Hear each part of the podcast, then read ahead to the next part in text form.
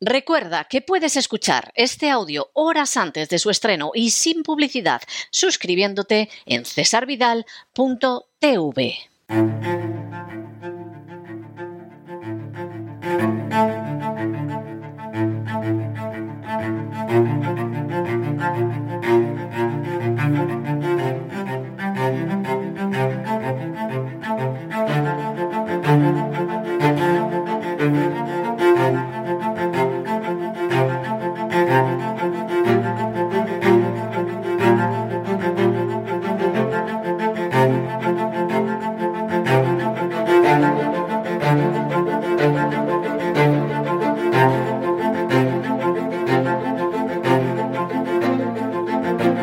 Así fue España, con César Vidal y Lorenzo Ramírez.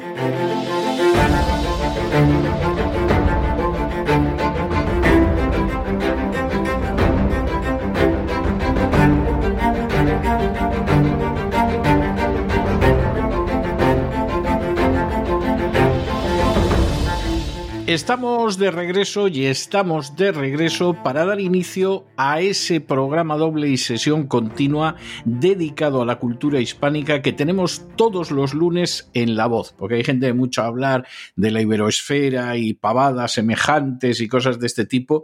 Luego lo que es la cultura hispánica, desde luego lo que demuestran es que la desconocen de manera pavorosa. Nosotros vamos a empezar primero con el Así fue España, con un repaso a la historia historia de España, para lo cual se queda con nosotros un ratito más don Lorenzo Ramírez. Muy buenas noches de nuevo, don Lorenzo. ¿Qué tal? Muy buenas noches. Aquí vengo preparado para asistir con usted a otra clase, porque son clases, en el fondo. Lo que pasa es que usted lo cuenta de forma muy amena, pero estos son clases de historia de esa invasión musulmana, algunos no dirían que invasión, yo creo que es evidente que fue así, protagonizada por ese califato Omeya, ¿no? El califato de los Omeyas del que le vamos a hablar hoy, ¿no? hoy vamos a recordar otra vez a Walid al-Mansur, que, que era el califa de aquel entonces, porque tiene que intervenir para poner orden en España. Por cierto, y para concluir la introducción, en cuanto que acabemos con el Así fue España, vendrá doña Sagrario Fernández Prieto y sus palabras al aire para enseñarnos a escribir y a hablar con propiedad el español. Este, este pack de dos espacios que tenemos de cultura hispánica todos los lunes en el programa La Voz. Bueno, bueno, nos quedamos la semana pasada, recuerde usted, don Lorenzo, en que Tarik y Musa aparentemente, o Musa, aparentemente habían llegado a un acuerdo. Pero un acuerdo para irse cada uno por su lado, para dormir cada uno en un lado de la cama, ¿no? Básicamente. Exactamente, exactamente, y cada uno por ahí, bueno, en fin, no crear la sensación esta de, que hay división, pues ya se sabe, se ha estudiado eh, sociológicamente y psicológicamente a fondo que cuando los jefes entre sí no se llevan bien, se produce una, eh, en fin, una disolución de la, de la obediencia por parte de la masa, ¿no? Entonces, estos habían llegado a esta situación, pero claro, la corte estaba en Damasco, que era donde estaba el califa Walid. Y al califa Walid le tenían loco los partidarios de uno y de otro. Los partidarios de Tariq, pues diciendo que era el que se había batido el cobre para conquistar aquella parte en el extremo occidente.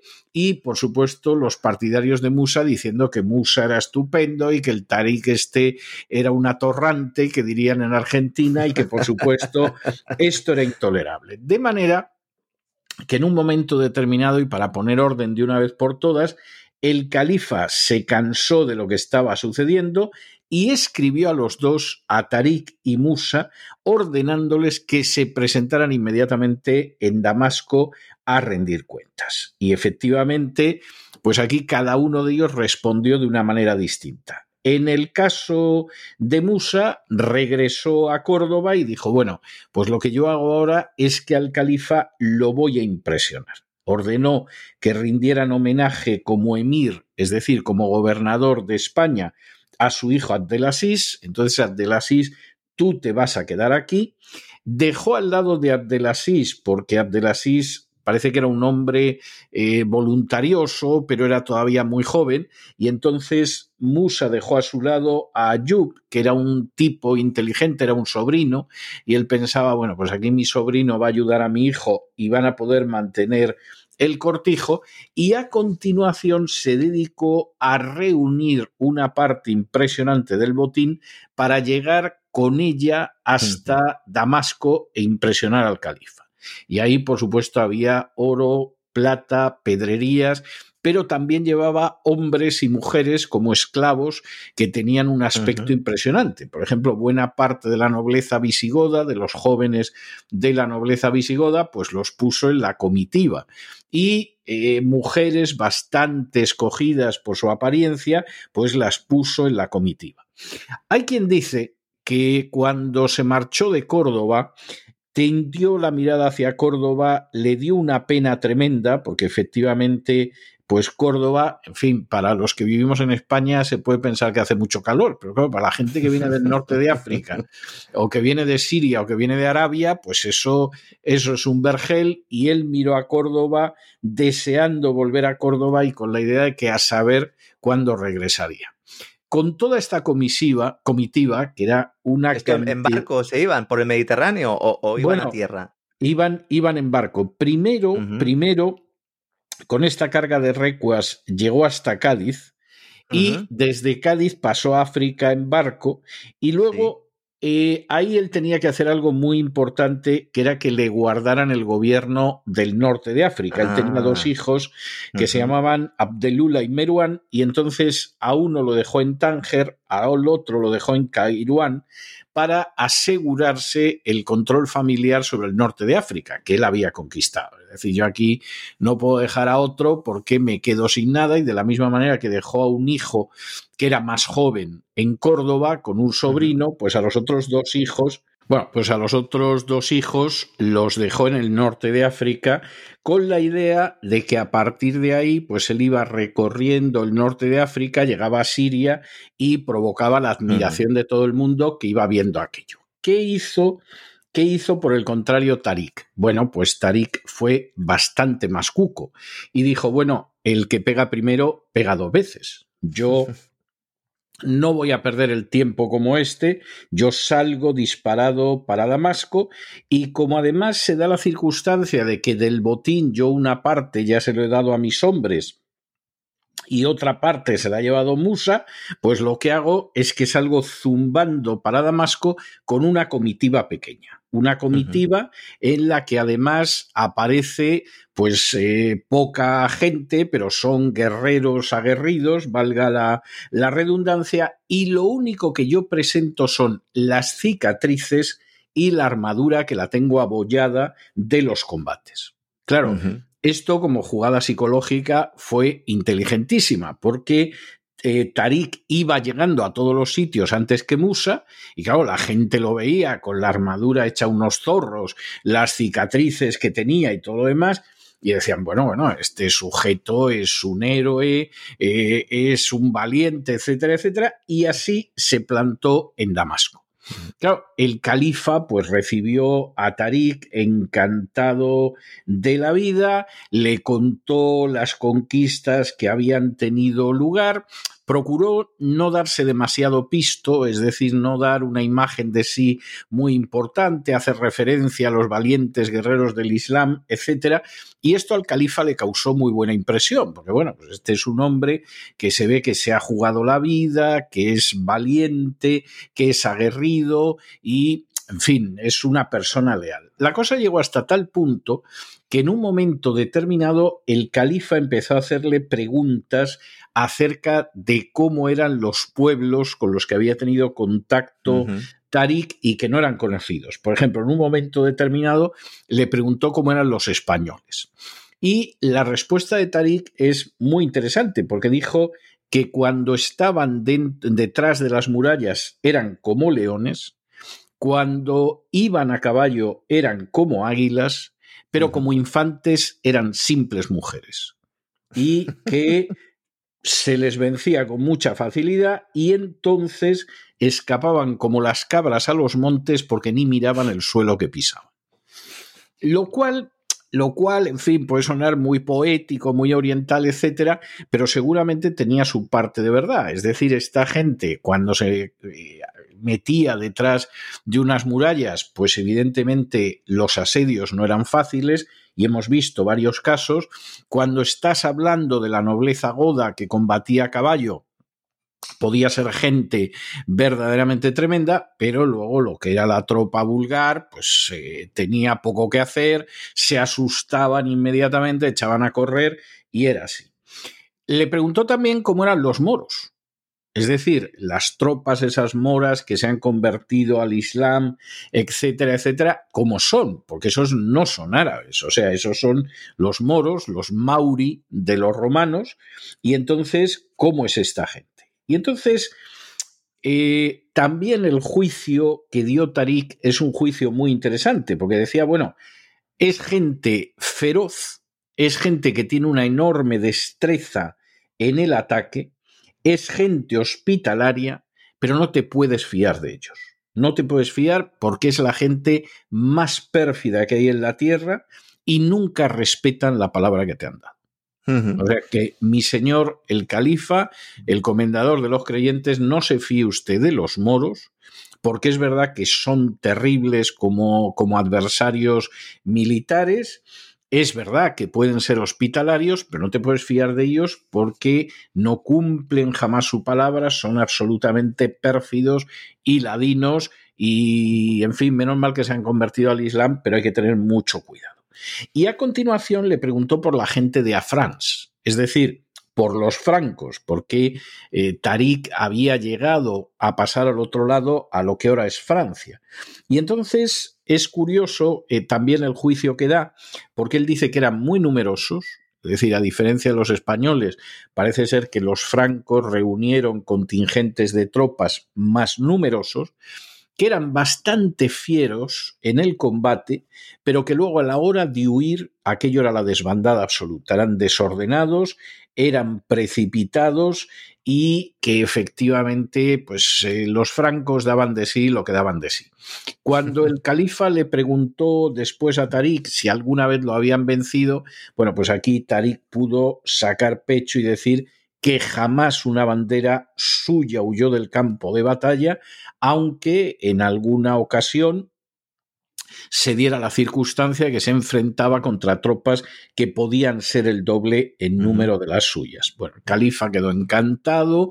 Hay que decir que ellos en principio cuando iban, esto no es como ahora, que uno hace un viaje o que llama por teléfono móvil, no sabían realmente si les iban a echar la bronca o no. No, no sabían si les iban a poner firmes o no. Es decir, a lo mejor decían, a lo mejor hay realmente una bronca, bueno, en la crónica mozárabe incluso se habla de que a Musa ¿no? Lo, montaron en un burro y tal, ¿no? Eh, viendo para atrás se planteaba la posibilidad. Luego vamos a hablar de vamos A hablar, vamos a hablar de Musa ahora. Pero bueno, en principio el califa quedó encantado con Tarik, lo honró y bueno, pues Tarik durante unos días fue el ídolo de Damasco. donde llegaba Tarik era el que había conquistado una tierra inmensa, era un tipo aguerrido, eh, lleno de cicatrices, etcétera, etcétera. Bien, pero al poco de llegar Tarik el Tuerto a Damasco, el califa cayó gravemente enfermo. Ah, califa enfermó y además los médicos dijeron, bueno, pues este, este va a durar dos noticiarios. O sea, aquí el califa está enfermo, no parece que se le pueda salvar. Y en ese momento llegaron las noticias de que Musa había entrado en Siria con una mm. comitiva enorme. Y además una comitiva que traía riquezas, que traía esclavos, exactamente la de los tesoros, y que por supuesto tenía intención de llegar hasta el califa. Como el califa estaba en el lecho del dolor, el gobierno real del califato lo tenía su hermano, que era Sulimán Bet Abdel Malik. Y entonces, bueno, pues el siervo del rey, Abdel Malik. Y entonces Abdel Malik inmediatamente se puso en contacto con Musa por eso de que traía los tesoros y le dijo, mira, no vengas porque mi hermano está enfermo, a mí me vendría muy bien que en el momento en el que a mí me coronen a la muerte de mi hermano. espérate a que se muera, ¿no? Espérate a que se muera. Da unas vueltecillas por ahí, espérate a que se muera mi hermano. Espérate a que se muera. Y entonces vienes y a mí me viene de maravilla como PR, como Public Relations, como relaciones públicas, empezar el reinado mostrando las grandes conquistas que has hecho. Entonces, Musa, hazme un favor, quédate ahí y eh, pues el califa está enfermo, entonces espérate y ya hablamos. ¿Qué hizo Musa? Ni caso. O sea, Musa dijo, no, no, no, no, ni hablar, yo aquí he venido a hablar con el califa, si el califa está enfermo ya se recuperará, yo no voy a hacer caso de su hermano y me voy para Damasco. No hace falta decir, ya lo adelanto, aunque luego lo contaré dentro de unos minutos, que esto a Sulimán le sentó como una patada en el estómago Ah, y que por supuesto no se lo perdonó a Musa. Porque claro, evidentemente esta no era la cuestión. Llega la comitiva a Damasco. Y claro, efectivamente la comitiva era impresionante. El saqueo que habían realizado en España era algo impresionante. Y eh, los ecos de la comitiva llegan hasta Walid al-Mansur, que está en su lecho de enfermo y que dice, es igual, yo me levanto de mi lecho de enfermo para recibir a Musa, al emir, y se lleva la sorpresa de que cuando se levanta ya y, va hasta palacio, se encuentra con que algunos de los patios mayores del palacio están atestados de tesoros. Había... salones, además, llenos de los rehenes, de las doncellas cristianas, etcétera. Es decir, que lo que había traído Musa era verdaderamente impresionante. Bueno, Califa empieza a ver aquello, ciertamente es algo para, para quitarse el turbante de la cuantía del saqueo que ha llevado a cabo Musa, y entonces le pide que dé cuenta de lo que sucede. Y claro, aquí Musa no tuvo la moderación de Tarik. Aquí él empezó a hacer una descripción de la conquista de España, no mencionó ni una vez a Tarik y, por supuesto, todas las batallas, todos los éxitos y todos los triunfos los había conseguido él. Y de ahí el botín. Y en un momento determinado, pues mientras le enseñaba algunas de las piezas más interesantes del botín, apareció la mesa de Salomón. Y entonces le dice, bueno, mira la mesa, es una belleza, verás que a la mesa no le falta nada, esta mesa que yo conquisté. Bueno, eso era lo que estaba esperando Tarik, porque Tarik podría tener la armadura abollada, pero el cerebro abollado no lo tenía. Y en ese momento, volviéndose hacia Musa y delante del califa, le dice, ahí falta una pata. Y falta una pata y se puede ver porque todas las patas son las originales, pero hay una de oro que sustituye a una pata que faltaba. Entonces, ahí evidente, evidentemente Musa se calentó y le dijo, no, no, eso no puede ser, porque cuando yo conseguí hacerme con esta mesa no le faltaba ninguna y esta es la pata de oro que había en la mesa. Y entonces Tarik, muy cucamente, como si fuera uno de los moros de la berbería, se sacó de debajo del albornoz claro. una pata de esmeralda igual que las otras y dijo, yo fui el que descubrió y se apoderó de esta mesa para ti, oh califa, y aquí uh -huh. tienes la pata que falta que éste ha sustituido. Y este no te ha engañado, por lo tanto ya se pone este en duda todo el discurso que ha hecho. Totalmente lo que ha dicho. Y encima, para terminar de arreglar, pues en ese momento Tarik dijo, y que pregunten aquí a los cautivos, que verás, oh califa, comendador de los creyentes, como mi relato es el verdadero. Bueno, ya se puede uno imaginar la cara que debió de quedársele a Musa. Parece ser que entre balbuceos dijo, hombre, yo me he atribuido las conquistas porque ya se sabe que el general a lo mejor no está en todas las batallas, pero vamos, es el que manda a los es ejércitos. El autor intelectual, sí. Sí, el autor intelectual, pero el califa ya parece ser que se había agarrado un rebote importante viendo lo de la mesa y de hecho le dijo que era absolutamente intolerable que se hubiera atribuido méritos que no tenía, que era más intolerable todavía el que hubiera menospreciado a alguien que había servido también al califa, como era el caso de Tarik, y a continuación, por si hubiera poco, le acusó de sórdido, lo acusó de envidioso y le entregó una buena parte del botín a Tarik y a los otros jefes, sin darle nada a Musa. La cosa de momento acabó muy mal, porque claro, Musa tuvo que salir avergonzado de la presencia del califa en medio del rechifle de, vamos, de la manera de burla, de cachondeo, de rechifla que había por parte de los presentes. Este es un sinvergüenza, este es un cara dura, este es un ladrón, este es un mal jefe, etcétera, etcétera. Ya eso, ya eso era mal asunto, pero era solo el inicio de las desgracias de Musa, porque a los pocos días muere el califa Walid. Y entonces, cumpliendo las previsiones sucesorias, que se diría en España en 1975, lo sucede su hermano Sulimán. Que le había guardado la matrícula Musa previamente. Exactamente, exactamente. Entonces Sulimán, que se ve como califa, dice, hombre, hombre, Musa, tú y yo teníamos una cuestión pendiente. Yo te di orden de que no vinieras a la corte y tú viniste. Y realmente tú te has portado muy mal. Y además te has dedicado a desacreditar a gente mucho más digna que tú. Y entonces ya Musa ya sí que le cayó todo. Porque primero decidió que le quitaba todo aquello que había arrebatado en España. Esto Musa, en fin, eh, lo llevó con cierto estoicismo. Eh, en un momento determinado le dijo al califa, bueno, yo he sido siempre un fiel servidor del trono desde que era jovencito, ahora en mi vejez se me degrada, pero bueno, no me importan ni las riquezas ni la vida, siempre que no me privéis de la honra. Bueno, cuando dijo esto, ¿para qué queremos más?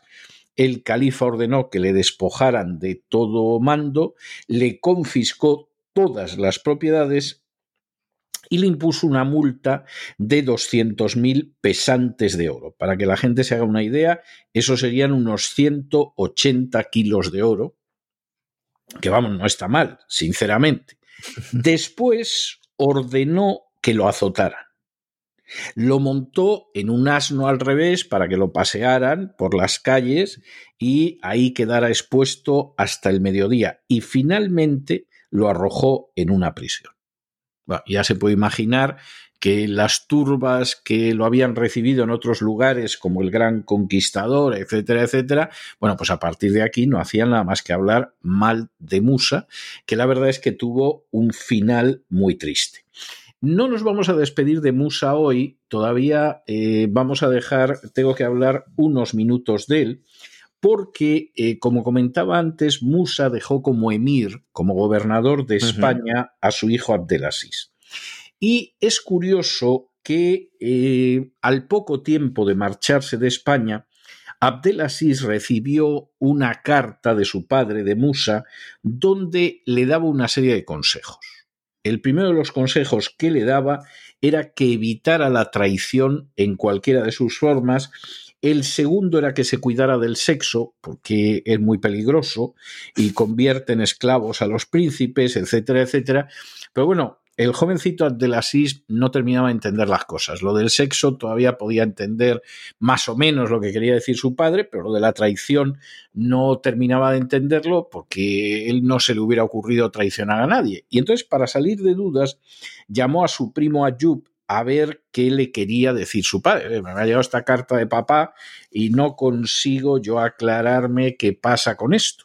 Y entonces Ayub leyó la carta y le dijo, pues está clarísimo tu padre te está diciendo que no tengas cerca a ningún traidor. Es decir, Julián, el obispo Donopas y sus secuaces, mándalos lejos de aquí.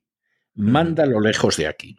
Y entonces, efectivamente, Abdelaziz decidió que los mandaba lo más lejos posible y que, desde luego, los españoles no eran gente fiable que había que fiarse, sobre todo para mantener el control en las tropas árabes, que eran sobre todo los oficiales, en los escuadrones moros, que también eran musulmanes, y con los que terminó de conquistar lo que ahora sería Portugal, y a continuación adoptó una medida muy interesante, esto que ahora llamarían la sustitución demográfica, y es que empezó a traerse moros del norte de África para que fueran ocupando los lugares que habían dejado los españoles.